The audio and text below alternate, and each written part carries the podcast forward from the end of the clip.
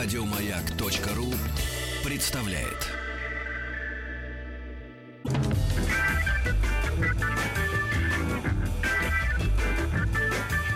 Не надо эту самодеятельность. Это же Маяковский. Знаю. Маяковский в каком классе проходит? И потом по тематике это. А да, Е. Ну и что? Не надо. Добро пожаловать или посторонним вход воспрещен. Понятно говорю? Понятно.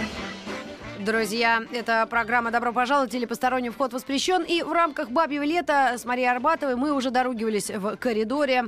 Э, И вот две таких мысли хотелось бы все-таки донести, то, что мы уже окончательно сцепились, когда... Первое. Все равно, чтобы почувствовать, э, помните, те- холод нужно, или наоборот тепло ощутить, да, нужно сначала очень замерзнуть. В общем, надо повстречаться с теми и с теми, чтобы понять, кто лучше, правильно? Да. Раз у меня муж русский, значит, все ясно. Русские лучше, образно. Но есть один момент. Все-таки, если вы выбираете иностранца, то очень серьезно относитесь к законам страны, где вы будете жить. Потому что детей они реально не отдают. Если наши к ним просто не подходят, уроки с ними не делают, из школы не встречают, не провозят в школу, ну вообще водилы все это делают, да, или няньки то э, там, может быть, они и будут, но потом вам этого ребенка не отдадут. Я считала себя обязана это вам э, сказать, донести. Спасибо всем, кто принимал участие в дискуссии. Никого не хотели обидеть, ни мужиков из Сахалина, ни из Ростова, ни из Вятки, ниоткуда, реально. Если кто-то напрягся, пожалуйста, давайте дальше выяснять. А, Эфиры продолжаются, и бабье лето тоже. Светлана Юрьевна, спасибо тебе огромное за музыкальную поддержку. Привет, кстати, забыл в прошлом части сразу кинулась в огонь. И хочу поздороваться с моими гостями. Сегодня у нас рубрика «Книжная полка». Э, девочки пришли из издательства, издательской группы «Азбука Атикус». Ольга Бушуева. Оля, здрасте. Здравствуйте. И Анна Высочкина. Аня, здрасте. День добрый. Ну, девочки, это так, как говорится. Все, кто э, старше 12, все равно девочки. Почему нет? Очень бы хотелось наших слушателей э, просветить. Они уже так чуть-чуть подготовлены. Мы почти каждую неделю встречаемся с представителями издательств и говорим о новинках и ваш- ваших издательств, причем для разного возраста. И, видимо, тоже по гендерному принципу можем их распределить. Может, может мужики там вообще женщина на лестнице и не будут читать. Оно им надо, помните, про Яков был на лестнице. Был самый короткий анекдот. Что с ним случилось на этой лестнице? Ну что, с, с какой книги мы начнем сегодня? Я бы предложила для начала э, начать э, с книги с интригующим названием «Месть географии». Да. Звучит сурово, Месть, география. и книга э, серьезная. Автор Роберт Каплан, американский журналист, публицист, э, геополитик. Но надо сказать, что американские это американские, но э, с несколько более широким э, взглядом на мир, на жизнь. То есть он Ну, судя по фамилии, да. Да. Э, Кроме того, э, благодаря своей вот журналистской деятельности, он несколько десятилетий прожил за пределами Америки, то есть он пожил во всех странах Европы практически там и по много лет. То есть э, и я так понимаю, что очень полюбил все-таки не, не американскую часть света. А это прям продолжение темы. Мы же э, э, Да, иностранцев да. обсуждали. Вот. Так. И тем не менее, э, вот во всей этой его книге чувствуются э, его какие-то особые пристрастия, они так или иначе проявляются. Хотя эм, книга, она такая очень обзорная, можно сказать, аналитическая. И вот геополитика, которую очень любят умные мужчины, она э, проходит красной нитью. То есть э, тезис какой? Что э, месть географии, география определяет в итоге э, все э, исторические метаморфозы, которые претерпевает та или иная страна или вообще целиком регион. То есть, грубо говоря, как ни крути, от карты никуда не денешься. Карта со своими го- горами, лесами, реками, она задает э, вот эту раскладку сил, которая рано или поздно, даже если она нарушается какими-то поколениями, все приходит на круги своя. Ох И в этом есть география. ёжик. Это я недавно более приличное такое ёшкиному коту нашла. Ну, то есть, э, вот, например, э, любая страна, она сама себя, люди этой страны э, видят себя на карте, да, и это- видят расположение этой страны на карте. Каплан пишет о том, что да, э, последние изменения в мире, э, глобализация, масштабная унификация всего, там, образа мыслей, э, чему немало способствовала техника и все эти Гаджеты. твит- твиттерные революции, Мгм. да. Эм, у многих политиков возникают такие соображения, что сейчас мы всех стандартизируем, всех подравняем. В этом регионе по схеме проведем революцию, в другом регионе по схеме проведем революцию. Потом все подравняем, поделим на части так, как нам выгодно. Ох, Да, и он прям так пишет.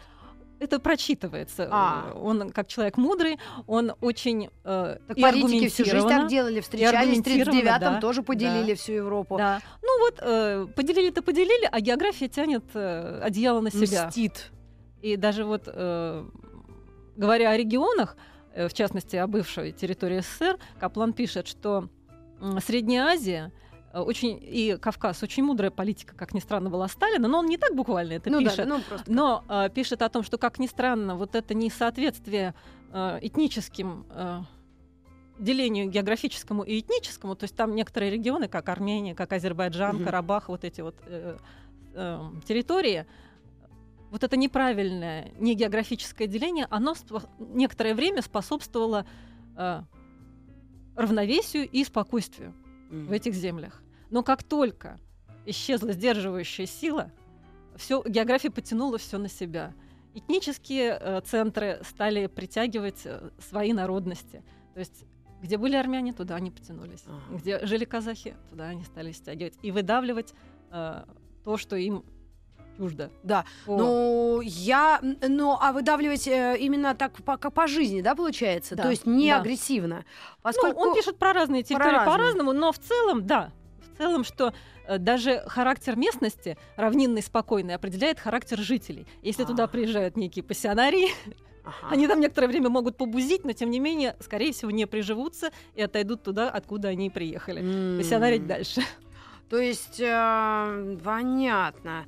Только он этой книгой предупреждает людей. То есть те, кто Да. э, прочтет, э, тот может сам себе какие-то делать прогнозы, глядя на карту мира вообще. И сам себе может делать прогнозы. Более того, Каплан и делится частью своих прогнозов, таких достаточно любопытных. В частности, вот поскольку он как американец, э, хоть он и много пишет о Европе и Так они опять на Кубе. Он ну, про это пишет? э, да, пишет про это, но немного. Он Ага. больше, как ни странно, пишет о том, о чем ни сами американцы не думают, ни мы не очень знаем, о том, что для Америки самая большая угроза Мексика.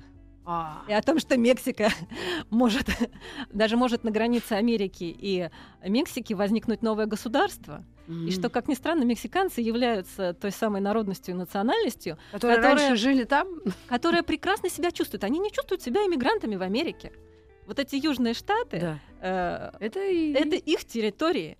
И, как пишет Каплан, страна иммигрантов не знакома с таким видом иммиграции.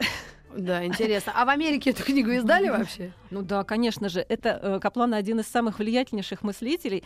И э, более того, э, его книги, они служили поводом к дискуссиям на международном уровне. То есть Мгм. его тезисы и его вот эти доклады, он корреспондент и обозреватель многих солидных газет в, в течение десятилетий был. И, и в Конгрессе это все обсуждается, все, что он говорит, и Мгм. там каким-то То есть он такой даже как политический аналитик он как мыслитель выступает. такой вот, ну, в прямом смысле этого слова, в общем-то. И Мгм. очень, э, я бы сказала, вот э, есть некоторые вещи, о которых мы э, до поры до времени не задумываемся, там, слушая новости или что-то, но прочитав эту книгу, можно как-то в голове все раскладывается по полочкам, и действительно понимаешь, почему он приходит к таким выводам. А, Но вот эти вот неожиданные прогнозы, они местами вот как раз под- подкрепляются его вот географической теорией. Итак, месть географии. То есть, ну, это, наверное, ироничное название, судя по всему. Вот, Или, или Ну, это такой перевод? Нет, это дословно и буквально. Ревенж, география. реванга. она мстит, потому что э, не надо увлекаться политическими иллюзиями, что можно перестроить государство, что можно объединить э, регионы как э, угодно. А, Да, то есть да, и, это м, серьезная вещь, географию надо учитывать. Знать и учитывать. Да, где же он раньше был? Ну, этот. Да, ну вот хорошо, что все-таки он пришел к нам.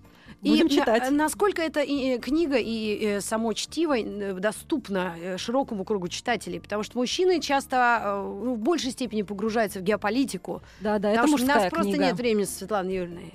У нас еще Из школы с продленки забирать этих. Да, но мы послушаем нашу передачу и будем знать, э, что посоветовать мужу почитать, когда А. ему будет там грустно, или наши будут проигрывать там. Ну, они, в принципе, еще особенно пытливые. Все-таки в интернете а, шуршат так а, на, животе компьютер держа, все время там и говорит, вариант. «Ты смотри, что творится-то. В какой-то Да. момент у него проясняется сознание, и он говорит, во, во дела-то вообще. Да. Тут да. Америка с Мексикой сливаться собрались. Понятно. Ну, а вывод какой-то автор делает, что, что кому лучше или хуже всех будет? Там как-то он... Он пишет очень, я бы сказала, взвешенно, сбалансированно. То есть и никто не осторожно. обидится. То есть он берет регион и по конкретному региону делает свой прогноз. Но опять же, он подкрепляет это все и цитатами из э, каких-то более авторитетных, как он считает, мыслителей и геополитиков. Он очень уважает историков и географов начала 20 века и конца 19 Мгм. То есть там есть ссылки на серьезные уже вышедшие книжки, э, и в том числе на русском выходившие. То есть эм, А вот Восточную Европу он, успел до кризиса этого затронуть? Или, или книга вышла раньше, чем все эти события Книга начались? написана в 12-13 годах, соответственно, Мгм. к нам она пришла чуть позже. И э, о процессах Восточной Европы он пишет, что э, когда распалась э, система соцлагеря, э, некоторое время питали иллюзии многие, что удастся восстановить э, как бы Европу в формате Австро-Венгерской империи. Ох. Оказывается, европейские интеллектуалы мыслили себе, что можно и так. То есть вот была династия, правящая. Но оказывается, как говорит Каплан, как таковая Центральная Европа как государство существовала только за счет сильной власти. География не давала существовать такому государству, и поэтому она распадалась всегда и распалась и сейчас.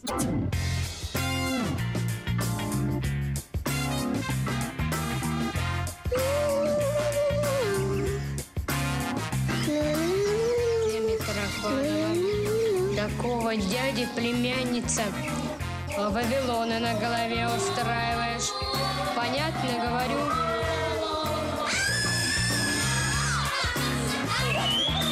Добро пожаловать или посторонним вход воспрещен. Друзья, мы говорим сегодня о книгах, книжной полке. У меня сегодня две представительства издательства «Азбука Атикус». И мы вот только что поговорили о книге, которую можно назвать эм, геополитической, да, исследование, исследованием, ванием. Роберт Каплан «Месть географии». И еще об одной книжке, чтобы с геополитики какую-то чуть-чуть более жизненную, да, так, ну, Да, совершенно замечательную и творческую, я бы сказала, область. А Книжка называется «Креативная уверенность». Мгм. Авторы ее два брата. На Западе, в Америке, это, можно сказать, легендарные личности Дэвид и Том Келли. То есть мы вообще с книжным сообществом писательским вообще не, да, не ссоримся, да, но у нас есть разные, ну, в наших отношениях ну, ситуации, да, когда и лидеры общаются, встречаются, и на уровнях разных, там есть недопонимание или понимание, что хорошо. Но вот то, что происходит в культурной сфере, да, э, писательской, э, эм, там, э, какое-то искусство изобразительное, да, ну, вообще вот эти все сферы. У нас вообще продолжается вот честное, плотное общение, правильно, со всеми, и американцами, и европейцами, со всеми. Конечно, мир очень тесно сплет... страны тесно сплетены, и идеи кочуют с континента на континент радостно, и люди готовы все воспринимать и э, принимать. Мгм. Окей, нет, просто мне даже интересно, что вот много переводного и все происходит, и люди пишут и делятся, и правильно делают, а почему нет? Да, потому что всегда хорошо и радостно обнаруживать что-то, что тебе близко и дорого. И в частности, вот эта книжка «Креативная уверенность» как высвободить и реализовать свой творческий потенциал. Ой, девочки, держите меня. Есть книга-то? Вот Здесь. она. Давайте. Как высвободить и реализовать свои творческие силы? Том Келли, автор бестселлера «Искусство инноваций», и Дэвид Келли, основатель The School. а, это школа школы. дизайна, да. Это э, уникальное совершенно учебное заведение, известное на весь мир. Вот мы о нем теперь имеем возможность очень подробно много что узнать. А, Какая-то и Стэнфордская э, школа, да? Совершенно верно. При техническом университете с э, э, шикарной репутацией, многолетней историей, э, при университете, который выпускает исключительно технарей и славен своими технарями, создана э, дизайнерская школа. Очень странная вещь. Мгм. И создана она людьми, не имеющими, в общем-то, прямого отношения ни к дизайну, ни к изобразительному искусству. Выросла она на стыке технических разных дисциплин и очень живого отношения к жизни многих профессоров, и в частности вот одного из братьев Келли, кто решил в один прекрасный момент смешать все в одном флаконе. То есть все эти дискуссии, кто круче, технарили или гуманитарии, они решили примирить как-то эти две стороны. Они даже не, э, они решили вывести на, э, как сказать, вот у нас был в 60-е годы э, спор физиков и лириков, да, кто Да. важнее. Вот как оказалось, физики делали свое дело, и, конечно, никто их не, заменя- не заменит. Но значение лириков в 21 веке, дизайнеров, Больше, чем у смысле, физиков. да. Потому что физики Да. уже все открыли в том Потому веке. что голая наука и голая техника, они уже не трогают сами по себе никого. Уже очень много всего сделано. А чтобы все было радостно, Мгм. и жизнь была для людей, э, нужны лирики. М. Они нужны. Они нужны, чтобы Вот оформлять. видите, а мы в споре чтобы- проиграли. Мне дядька один написал, говорит, «А, вот лирика еще, э, нет, физика еще можно лирике обучить, а вот лирика физики никогда. Обучить, да. Конечно, разный тип мышления, разное устройство головы, никто не спорит. Но пусть физик изобретет свой прекрасный прибор, свой 300-миллионный гаджет, Да. а лирик в его сторону не посмотрит и, извините, не купит. И, извините, эта фирма, физика, будет терпеть убытки. Ах, вот она что. Да. Так вот И, почему собственно- айфоны так, так люди любят. Безусловно. И как раз вот эти братья Келли, они работали э, со Стивом Джобсом. М. То есть тот человек, для которого дизайн, он же занимался и каллиграфией, как известно, и э, А наш-то этот... индийскую э, культуру изучал со всей ее гармонией. ага. все это важно. Важно людям красиво, приятно и радостно Понятно. донести. И Ну, вот его учат в как это- дизайнерской школе. Так, может быть, это и есть вот вот то, что чем проще, э, э, как это, все гениально просто, но со вкусом или нет. Действительно, ведь Стив Джобс больше всего обратил внимание на оформление, на оболочку. Я говорила, и верно. на баб красивых только бросаются. Я же это второй час уже вам доказываю, что страшно, и нужно доказывать, что ты просто... э, Звезда. Что ты внутри-то светишься. Да. А красивый раз и все взял сразу. Да, и вот то же да. самое и в жизни работает. Работает именно так. Более того, они там рассказывают интересную историю. Они работали над вот э, мышкой компьютерной и над э, новым корпусом компьютера. Среди ночи разбудил Стив Джобс одного из братьев и спросил, а каким металлом будет покрыт винтик, который крепит какую-то там плату? И Этот брат Келли сам пишет, что я не знаю, существовал ли еще один в мире человек, хотя бы один, который открыл этот компьютер и увидел этот винтик. Но Стиву Мгм. Джобсу было важно, чтобы все было красиво. Да, я поняла, я тоже, видимо... И все вот эти инновации, я- о которых да. пишут, кстати, в большом объеме американцы, англичане, это не, не пустой звук. Это а что для нашего православно-русского человека вот очень интересно будет? То, что мы все одинаковые, да? То, что мы бросаемся на Ещё хорошее, красивое, умное, дизайнерское. Еще один момент прекрасный, этой, мо- момент этой книги. Эти самые братья, они говорят о том, что каждому человеку свойственно быть дизайнером самого себя, Ага. своих дел, и что творчество — это как мускулы, что есть простые упражнения, и ты можешь накачать свои личные творческие мускулы. То есть каким бы ты колдырем или дедом пижняком ни был, Совершенно верно. ты можешь, э, если ты об этом подумал, задумался, это я почему-то про мужчин, но женщины тоже бывает совершенно отстраняются от творчества и каких-либо потуг. Их быт или засасывает, или безденежье. Ну, естественно, ну а как? Ту же самую яичницу можно творчески жарить. И об этом братья Келли тоже пишут. Очень смешно. Друзья, ну что ж, искренне советую вам креативную уверенность, как высвободить и реализовать свои творческие силы. А тут тоже, правда, у нас сплошные конкурсанты в стране. Кто уже будет рельсы класть? Это даже э, Comedy Clubщики сделали как- какую-то антирекламу. Я видела, я чуть не умерла со смеху впервые в жизни, когда э, там человек в коже стоит весь. Он говорит, раньше я был учителем в начальных классах, а сейчас я что-то выступаю в конкурсе по популярности какой. Ну так вот тоже человек поверил в свои творческие силы и решил мускулы это накачать, правда, на виду у всех. Ну что ж, спасибо огромное. Это была докладчица по имени Анна Высочкина. А к Оле Бушуевой мы перейдем тогда уже в следующем части. Сейчас у нас будет э, рекла- э, реклама, новости середины часа, э, спорт. Минут шесть мы э, наберем воздуха в легкие и поговорим об одном из моих любимейших современных писателей Ю Несбе. Не сбё. Несбе. Да. Ну что ж, оставайтесь с нами, пожалуйста, и говорим на темы книг, книжная полка, ваша любимая рубрика, так как вы всегда интересуетесь. Или посторонним вход воспрещен. Друзья, продолжаем эфир. Э, Добро пожаловать. И сегодня у нас в гостях представительница издательства «Азбука Атикус». Мы говорим о новинках издательства и о парочке книг мы сказали. Я еще раз напомню, это Роберт Каплан. Очень интересное исследование э, «Геополитическая месть географии». И еще мы сказали о парнях, э, креативной уверенность. Это два брата, Том Келли и Дэвид Келли. Обратите внимание, вот я эту книжку сразу схватила и своим местным никому не дам. Почитаю. Ну, а теперь я передаю микрофон Ольге Бушуевой. Мы поговорим о нашем Нёсбе любимом. Вот мне уже прислали даже э, сообщение о том, что э, аудиокниги есть, потому что кто-то слушал Нёс- Есть, Несбе. есть. Аудиокниги есть, электронные версии есть, э, бумажные версии есть. Но только в картинках нет. Хотя недавно в детские книги мы тоже его выпустили про доктора Проктора. Это что такое? Ну, Низбё, помимо своих детектив, давайте сразу А сначала давайте с Низбё начну. выбрал- ну, вот чуть-чуть. кто его не знает Чуть-чуть. так хорошо, как и я? Да, вот а я узнала его да. год назад, э, благодаря книжному критику, аналитику Галине Зуфович. Она притащила «Снеговик». Э, Книга, говорит, такая книга прям И завораживающая. всё. Да, с тех пор я И про всё, него да. помню. И хочу в Норвегию. Это, э, э, он это умеет. А, Я с Низбё познакомилась 4 года назад. Прям В- лично? Прям лично. Вы что, буквально он перед его симпатичный? приездом. Сейчас я все Давай, расскажу. Щас. В общем, дело было так. Мгм. А, Низбё давно издается в иностранке. а, и когда-то, несколько лет назад, выходил один из его романов про Харри Холли, его самого известного персонажа, инспектора, такого плохого Бэтмена, скажем так. Ну, В общем, да. с- со страхом, упреком, но рыцарь.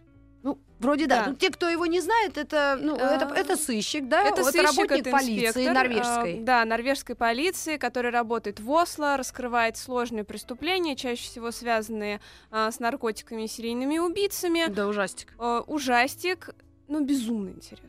Да, и э, Безумно. вы знаете, я была удивлена, после Шерлока Холмса я особо никого не читала. Ну, пару раз Акунина, и потом мне очень понравилось современное прочтение Шерлока Холмса, соответственно, с этим Вандербильтом, или как его, Камбербатчем. Мерберчем. Да.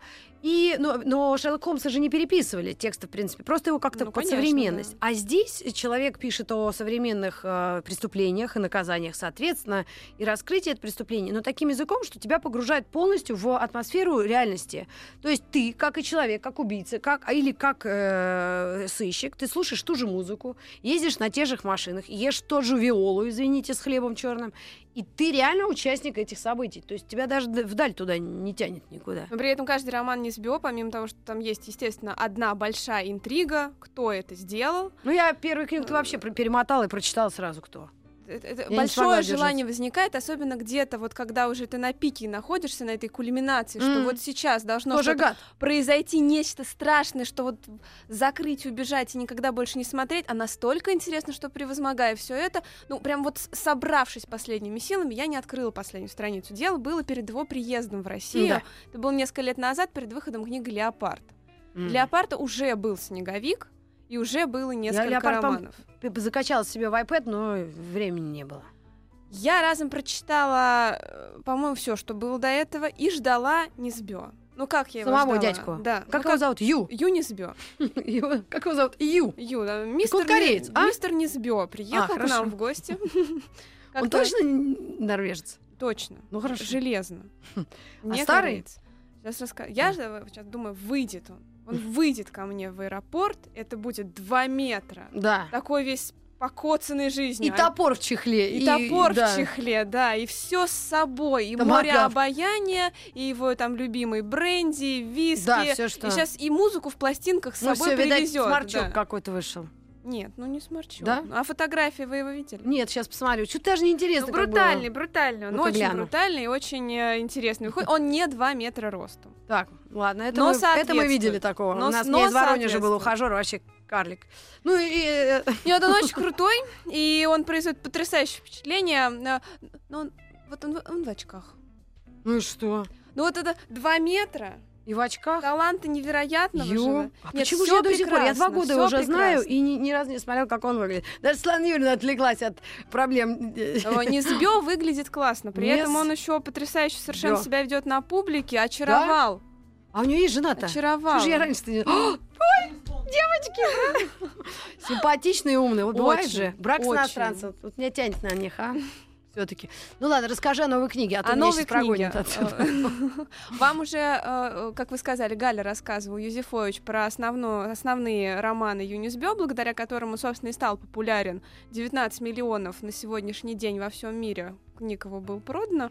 Харри Холли, «Покоритель сердец», и вот-вот, уже скрипя всеми зубами ждем, наверное, года, Экранизации. ч- года через полтора уже Скорсезе, Голливуд, наконец, всё, да? «Снеговик», уже А. все нормально. Он там не режиссер, он там э, работает над этим фильмом вместе с другими э, товарищами важными и талантливыми, но вот уже через полтора годика уже ждем, потому что уже, Уже всё снимают прошло, в- в да, всё да? уже Ну, хорошо. все ясно. Хоть по- Есть Кто не хочет шанс. читать, хоть по телеку Хотя, с посмотрит. другой стороны, «Охотники за, головами» вышла экранизация норвежская, она тоже очень себе ничего, но просто не с голливудскими бюджетами, это тоже понятно. А скажи, пожалуйста, новая книга. а, э, я э, вот слышала, предпоследний был сын. Большой такой объемный роман. Это был Очень да- тяжелый. Это был давно. У на- Мгм. До этого у нас уже выходила э, книжка «Кровь на снегу». Сейчас, буквально неделю назад, вышла его новая книга «Проль- «И прольется кровь». Здесь они не объединены вообще никак э, а и каким-то единым главным героем. Здесь нет полицейского, здесь нет э, общего какого-то сыщика. Но здесь Инисбё себе, себя немножечко меняет. Если мы до этого видели такие большие романы, где очень сложные, сложные динамичные конструкции, здесь это небольшие романы. Это где-то около 250 страничек. Это прольется кровь твоя. И прольется кровь, Ну, да, не и твоя, в прольется кровь. Наш. Ну, ва- Наш. ва- ваше издательство. Наша Ну, кровь льется и уже от удовольствия. Сердцем крови обливается. Все, хорошо, разобрались. Она вышла неделю назад. Здесь Низбю рассказывает про а, товарища, с другой стороны, не про сыщика, а про неудачного убийцу, который убегает от своего мстительного босса. Убегает аж на целый север Норвегии. Ты прям рассказываешь содержание книги? Чуть-чуть. А, Интригу не расскажу. А, убийца-садовник. Тут э, нахамил кто-то этой билетерши, говорит, убийца-садовник. Не буду Так. так. делать. Он убегает, это не в самом начале книги, и, в общем, в аннотации книги все это можно прочитать. Он убегает на север Норвегии, что прекрасно в этом небольшом романе. Там есть э, и накал сюжета, и интрига, есть потрясающие совершенно э, виды Норвегии и природы, благодаря которым, М. собственно, вам захотелось в Норвегии тоже Да. побывать, на эти фьорды великолепные посмотреть. Здесь совсем. Такая норвежская, на- на- се- север Норвегии, это вообще очень суровые погодные условия. И там живут, а, я надеюсь, я правильно сейчас сказала, самы. Национальность такая Мгм, есть. И вот Низбё озадачился еще рассказать про них, рассказать про, собственно говоря, одно из вероисповеданий, который, э, в котором живут его главные герои. Э, здесь тоже есть женщина, в которой влюбляется главный герой, без нее совершенно никак. При этом э, Низбё в себе не отказывается, в себе не отказывает, и моментально меняя Харри Холли на другого героя, по-другому себя преподносит зрителям Мгм, в такой миниатюре, но миниатюре очень изящный, мгм. минималистичный, ну, в общем, очень понятный и динамичный. Закрываешь страницу, в принципе, Прям та- как про в принципе, так же. С седыми висками. Нет, ну а Харри Холь-то жив? Что с ним-то? Он не герой этого романа. Он и герой этого И вообще романа. завершилась его эпопея? Э, На каком по- Пока, романе? да, на полиции завершилась. Полиция. На полиции завершилась его эпопея. Собственно, А новая история началась с романом «И прольется кровь». новая история началась с романа «Кровь на снегу» несколько месяцев назад. И вот это продолжение. Но это не продолжение, оно объединено едиными, скажем так, общими какими-то признаками, что это Норвегия, есть там один второстепенный, трестепенный герой, который объединяет эти две книги. В остальном, в остальном нет.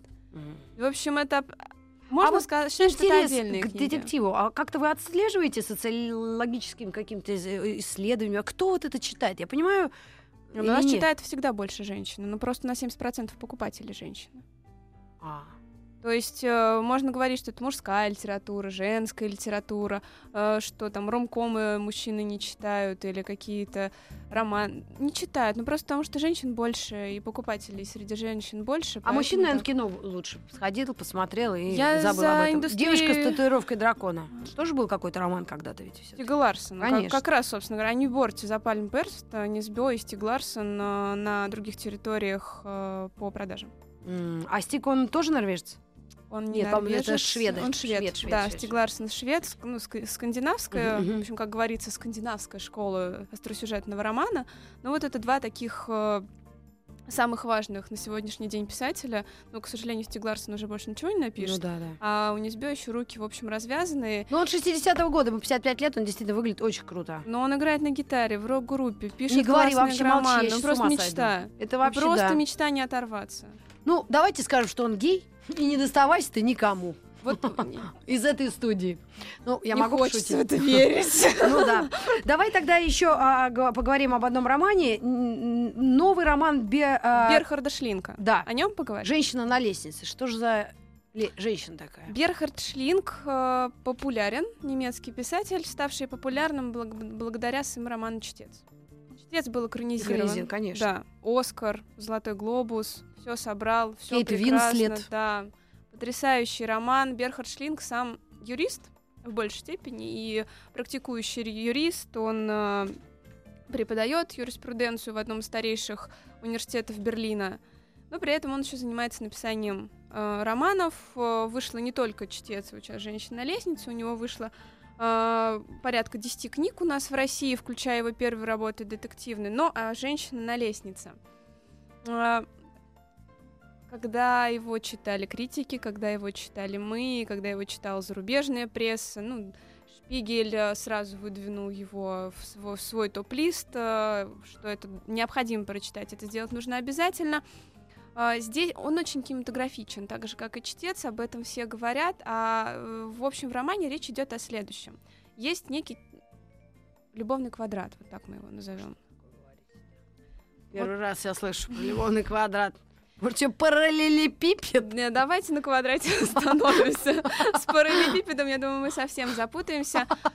К юристу, который работает во Франкфурте, приходит художник и говорит о том, что мою картину, которую я написала на заказ, портит хозяин.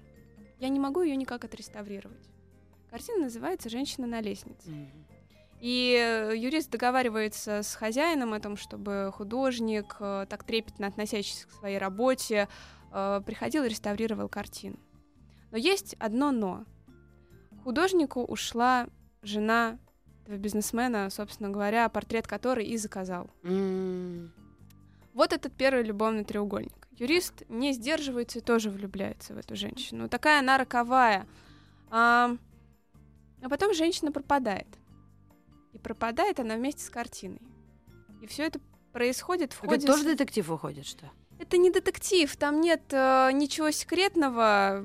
Абсолютно. Про- э, происходит это во время своеобразной сделки, когда художник, уже не выдерживая, пытается вернуть себе свою картину, потому что картина для него важнее, чем эта дама. Мус может быть все-таки много, а галерея принимает только действительно достойные работы. Художник достаточно практичный попался, и он хочет составить свой пул картин и показать это всему миру на больших выставках. Для Мгм. него мечта оказаться в Нью-Йорке на своей собственной выставке, выпить шампанского и пройти звездой по галерее. И э, как и раз составляется договор, когда муж бизнесмен этой дамы роковой э, просит ему вернуть его жену в обмен на картину. удает. Откуда Да. же такое в голове-то у людей бывает? М, Ой, я говорит, думаю, «А у чего?» юристов мало чего только не У бывает. юристов... А, действительно, у них такая практика жуткая. Да. Слава богу, я же учился на юрфаке. Ужас. Ну, тогда вы нам точно поможете с этим разобраться.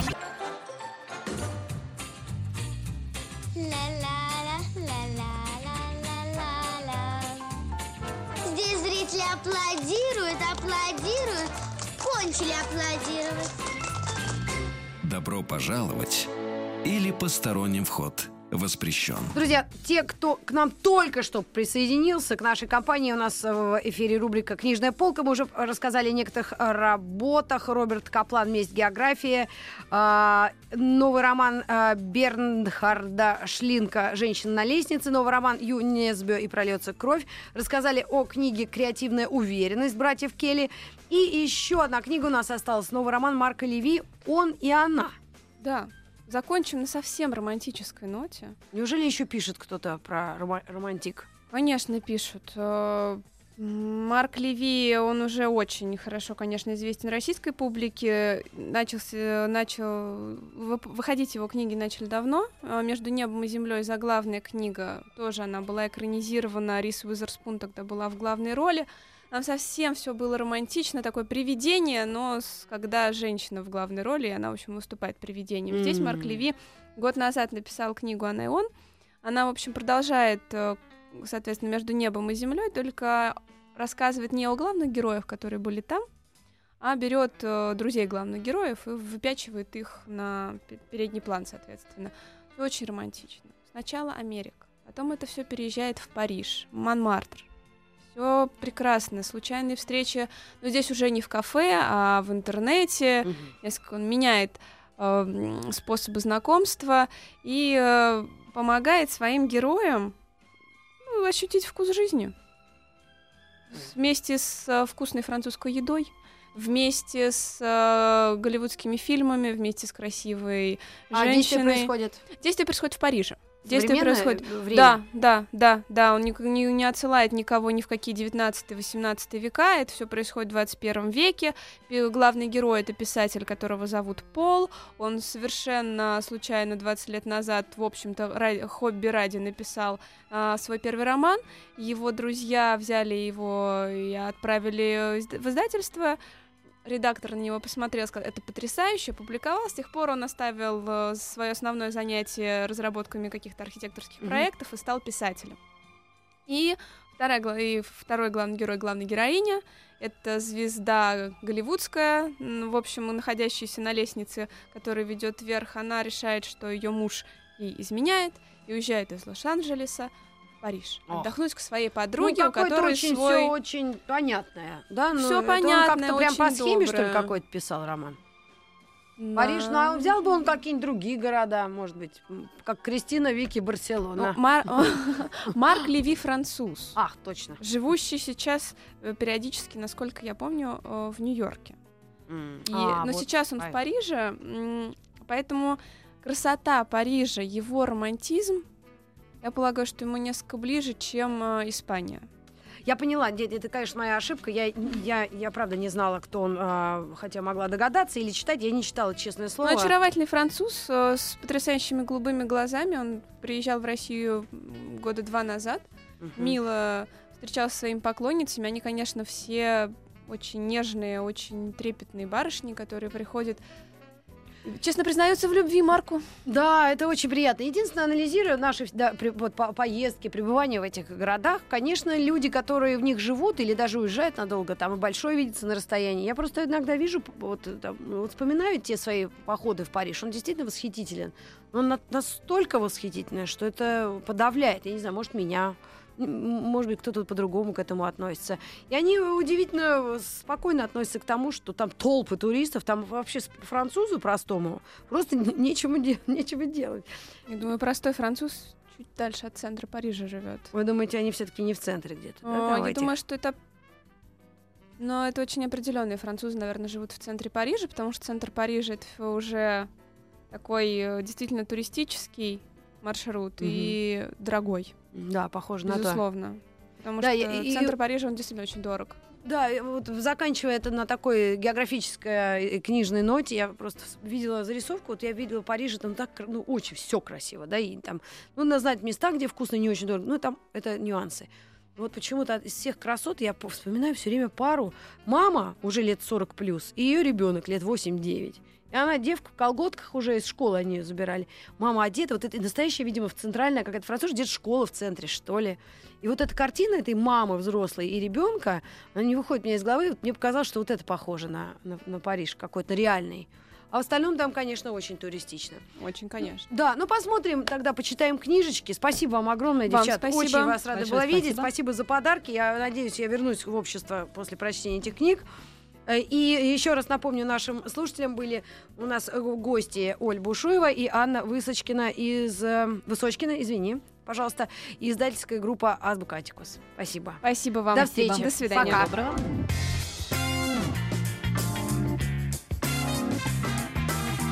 А если кто петь, танцевать не умеет, пусть стих выучит. Вольных движений под аккордеон – А фокусы показывать это талант? Талант? Ну ладно, запишите меня, я летающий дам покажу. Давай, давай, правильно. Только без карт. Добро пожаловать или посторонним вход воспрещен. Еще больше подкастов на радиомаяк.ру.